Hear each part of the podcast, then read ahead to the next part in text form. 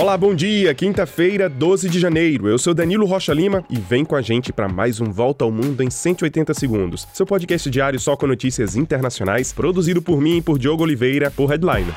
Começamos o dia com notícias da Rússia no conflito com a Ucrânia. O Kremlin desmentiu as informações dadas pelo grupo mercenário Wagner, segundo o qual a cidade de Soledar teria sido conquistada no leste da Ucrânia. Autoridades ucranianas e russas confirmam que os combates continuam nessa região importante pela sua atividade de mineração. Soledar, que fica ao lado da cidade de Bakhmut, tem sido palco de terríveis combates há meses, onde os russos procuram obter uma vitória depois de muito tempo sem grandes avanços. Na verdade, as afirmações do grupo Wagner, que é conhecido como um exército particular de mercenários de Vladimir Putin, expõem uma luta pela influência dentro do próprio poder russo. Consequência disso, somente três meses depois da última troca, Putin anunciou que vai substituir o comando das operações na Ucrânia. Sai o general Surovkin e entra Valery Gerasimov, um dos mais próximos e leais aliados de Putin.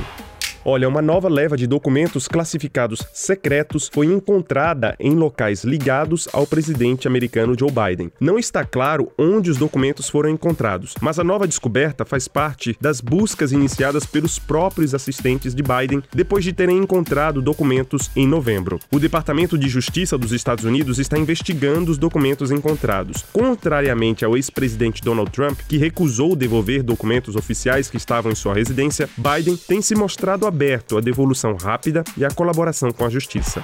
No Peru, uma missão da Comissão Interamericana de Direitos Humanos chegou ao país para avaliar a situação dos direitos humanos por causa das manifestações que abalam os peruanos. Enquanto isso, os protestos continuam no sul do Peru com bloqueios de rodovias e velórios coletivos. Os Estados Unidos pedem moderação a todos os envolvidos na crise.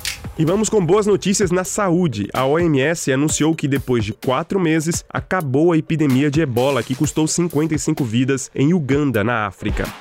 E enquanto isso, cientistas israelenses que analisaram quase 2 milhões de pessoas anunciaram em estudo que a maioria dos sintomas leves de Covid desaparecem depois de um ano. Os casos leves aumentaram a ocorrência de perda de olfato e paladar, problemas respiratórios, palpitações e fraqueza. A pesquisa inclui a variante Delta e deixou de fora a variante Omicron.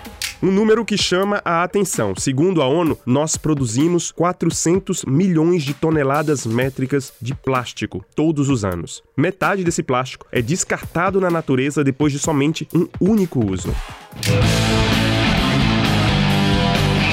E o mundo se despede de Jeff Beck, guitarrista britânico que morreu aos 78 anos. Ele era considerado um dos maiores da história do rock, do jazz e do blues de todos os tempos.